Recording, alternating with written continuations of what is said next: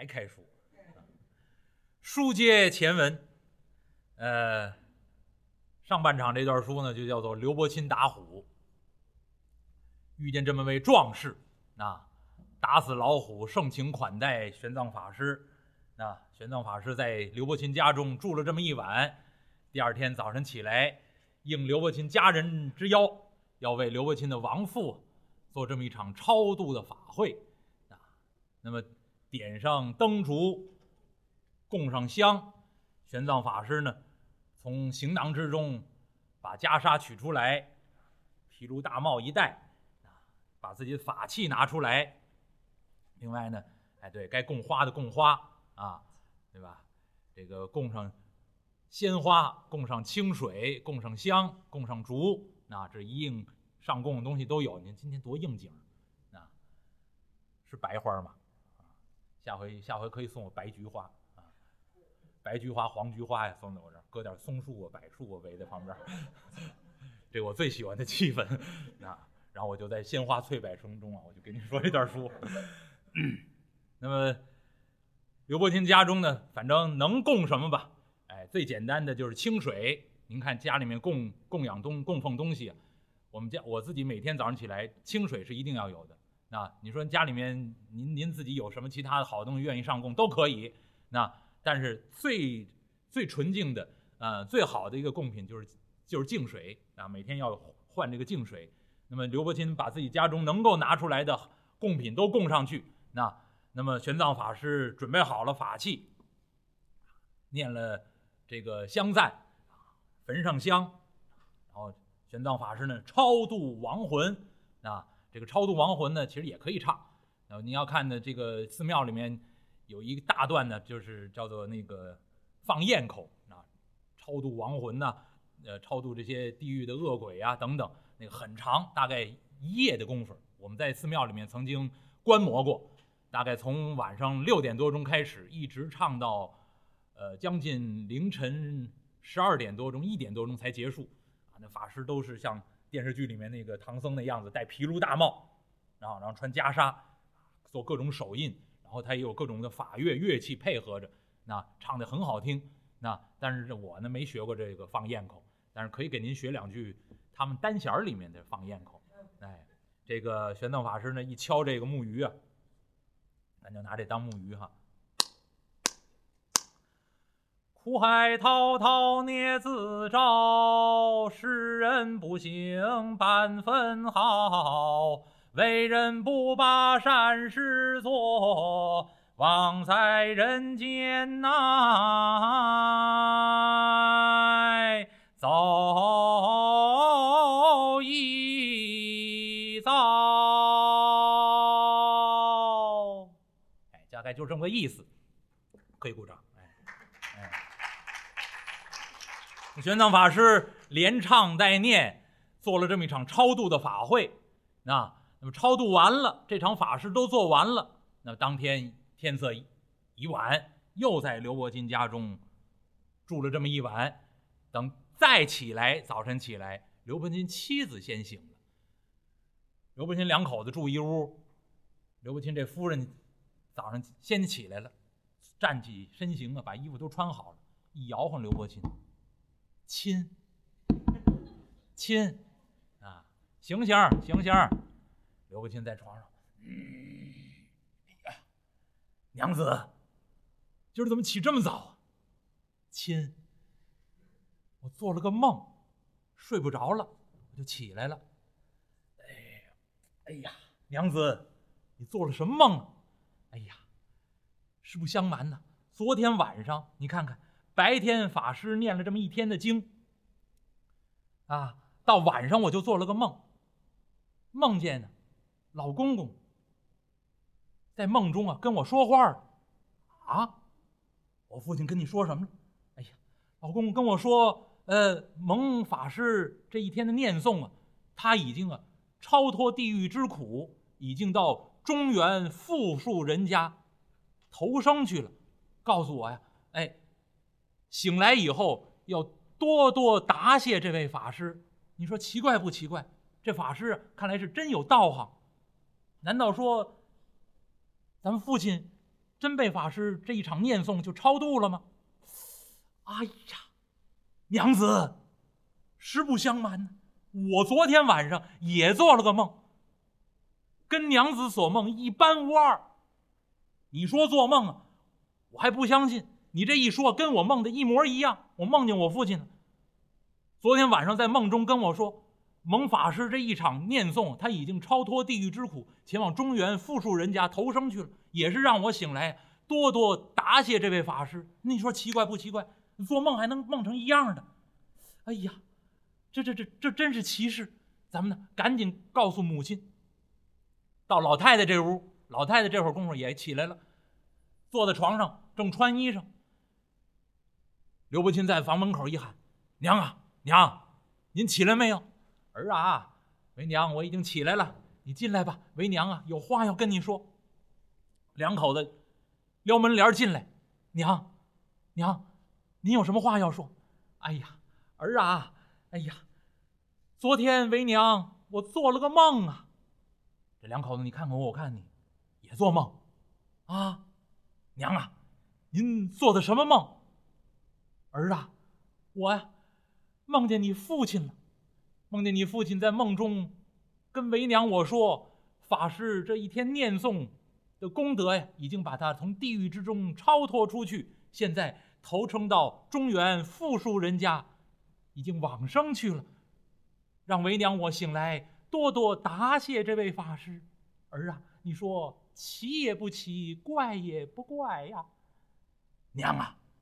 这不算奇怪呀，我们两口子跟娘您做的梦啊一模一样啊，咱们仨梦见的事都一样。看来呀，这位法师真有本事。我父亲呢，真的被法师超度了。今天好好答谢答谢这位法师。哎呀，是啊是，这一家人欢天喜地。那么玄奘法师这一天的念诵功德。把亡人从地狱之苦超脱出去。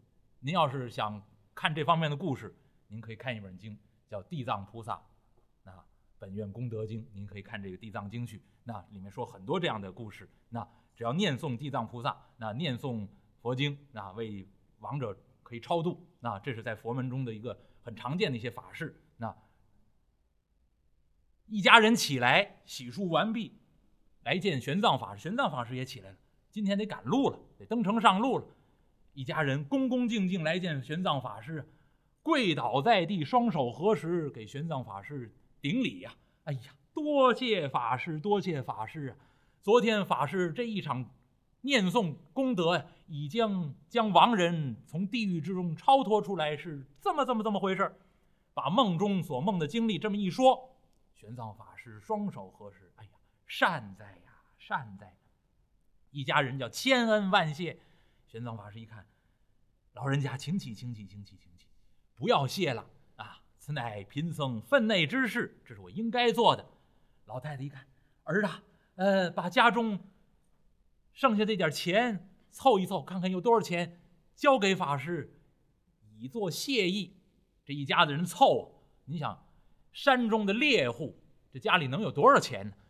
凑来凑去，把家里面所有这些散碎的银两凑在一块儿，这一家人凑出这么一两银子，把这一两散碎的银两，老太太哆了哆嗦捧在手里头，啊，法师，哎呀，不成谢意呀，家中就这些银钱了，法师您带在身上，作为盘缠吧。老太太把这一两散碎的银子托在手中，递给玄奘法师，玄奘法师一看，一摆手，哎。老菩萨，贫僧不要银钱呐，贫僧一路西天取经，要银钱无用。另外，念这么一天的经，跟老菩萨您说，这是贫僧我分内之事，不能收钱。老菩萨，将银钱收起，留作家中日用吧。说什么也不收。老太太一看，哎呀，钱不收，哎。媳妇，来来来，随老身到后面，多带些干粮给法师带在身上。老太太带儿媳妇到后面，烤馕，做干粮，那做了很多的干粮，好携带的，那能够保存期长的，那这个馕啊是最方便的。那这个各种干粮又准备了不少，包了一包，送到前面。法师钱不收，这些干粮您带在路上可以充饥呀。玄奘法师一看，这个可以收下。那玄奘法师把人家送的这个干粮带在身上，把行囊都准备好，自己这匹赤兔老马牵出来，双手合十，拜别刘伯钦的母亲。那老人家保重，贫僧登城上路。哎呀，法师啊，您与我家有恩，钱也不收，就带点干粮，这这这这这让老身哎呀惭愧无地呀。老妈妈，老菩萨，你要说要想答谢吗？呃，您这个儿子，您看看能不能交给贫僧啊？啊，法师，你这是何意呀？呃，贫僧西天取经路途遥远，这一路之上恐怕还要翻山越岭，恐怕还要遇见狼虫虎豹。这位刘壮士号称镇山太保，倘若有刘壮士跟随身旁，哎呀，这一路之上狼虫虎豹，贫僧就不畏惧了。贫僧有意将他收为徒弟，老妈妈您舍得吗？啊，法师，老身膝下只有这一个儿子啊。这一个儿子要跟着法师您走了，老身我还有这个儿媳妇儿，妇道人家，我何以为生啊？法师啊，您您您您您千万不要度化我儿子跟您出家呀！您您您您干脆把那一两银子还是收下了吧。玄奘法师一看，哎，老妈妈，既然如此，我也不强求了。呃，您要想答谢呢，这样。让您的儿子再送我一程，啊，翻过这座山，没有狼虫出没，我继续登城上路，让这位壮士再回来孝敬您老人家，您看如何？哎，这倒使得，这倒使得。儿啊，送法师一程。刘伯钦提了自己三股钢叉，送这位玄奘法师继续登城上路，离开刘伯钦的家。翻山越岭，再往西走，走来走去，走去走来，这座大山很大，翻了一个岭又是一个岭，再往前走，一座峻岭高插入云。刘伯钦拿这三股钢叉一指：“法师，你来看，前面这座岭啊，这是我们这片山岭之中最高的一处岭。翻过这座岭，法师啊，我可就不能再送您了。”翻过这座岭啊，就不属于大唐国土了，那边属于外国了。法师，呃，您身上有通关牒文吗？有过锁吗？啊，身上带有通关牒文，那行了，您有通关牒文，您能越境而去。我呢，大唐子民不能擅自翻越国境。法师，到那座岭啊，我送您到那儿，您呢？自己下岭而去，再往西去，也就是了。玄奘法师心中害怕，过了这座岭，这座山就翻过去了吗？走着看吧。刘伯钦带着玄奘法师往这座高岭上爬，爬来爬去，爬去爬来，爬到这座山岭的最高处。玄奘法师一看，四望开阔呀。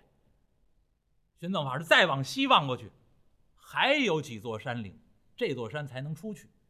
哎呀，好大的一座山呐！呃，壮士，再往前走就不是大唐国土。没错，法师，不瞒您说，这座山呢叫两界山。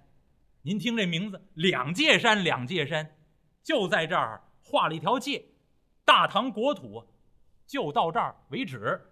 再往前走。我也不敢走了，我没有通关牒文呢。呃，法师，您自己登城上路去吧。玄奘法师牵着自己这匹赤兔老马，一看，哎呀，壮士，贫僧我看，越过国境，这山还有几座岭啊！倘若再翻越那些山岭，再有狼虫出没，这便如何是好？哎呀，壮士，再多送一程吧！我我我不收你做徒弟啊！你到时候把我送出山去，你还回家伺候你的母亲，也就是了。法师，不是我不肯相送啊！我不是跟您说了吗？我是大唐子民。我又没带着通关牒文，我也没有政府颁发的过所，我不能擅越国境。再者说了，过了这个岭，过了大唐国境，那边属外国了。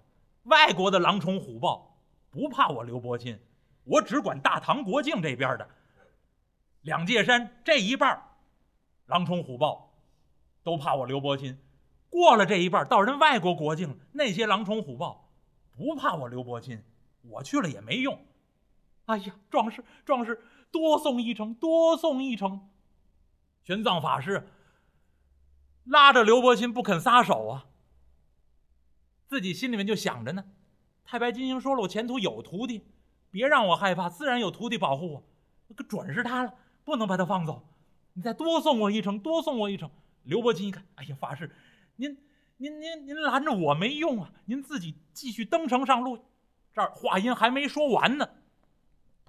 就听见山脚下有一声高喊：“师傅，师傅！”